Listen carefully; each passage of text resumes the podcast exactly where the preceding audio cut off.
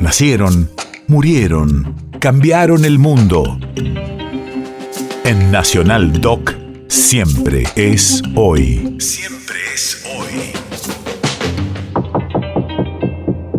4 de mayo 2006.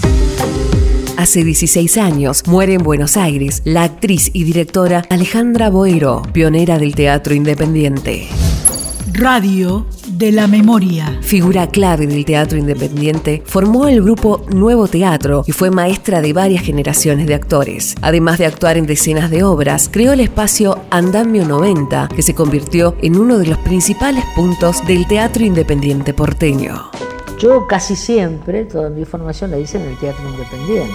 llegar a un estreno en un teatro independiente es una aventura tan milagrosa que desde empezar a terminar la escenografía, cuando está el público en el hall, esperando para entrar, hasta no saber nunca cómo iba a venir, porque trabajamos en una época donde también había censura.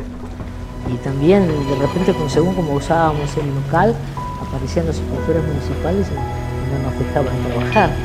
Estás pálida, ¿No te sientes bien?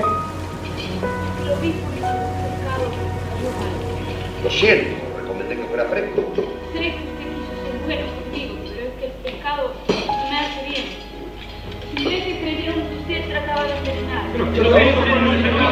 Yo siempre digo, me toman el pelo porque siempre los digo, el director se queda en el muelle y el barco se va. Entonces el director saluda con la mano y el barco se va a enfrentar la tormenta. Y sí, uno se siente medio envidioso porque no puede correr el riesgo con ellos, pero lo que corren riesgo realmente son los actores.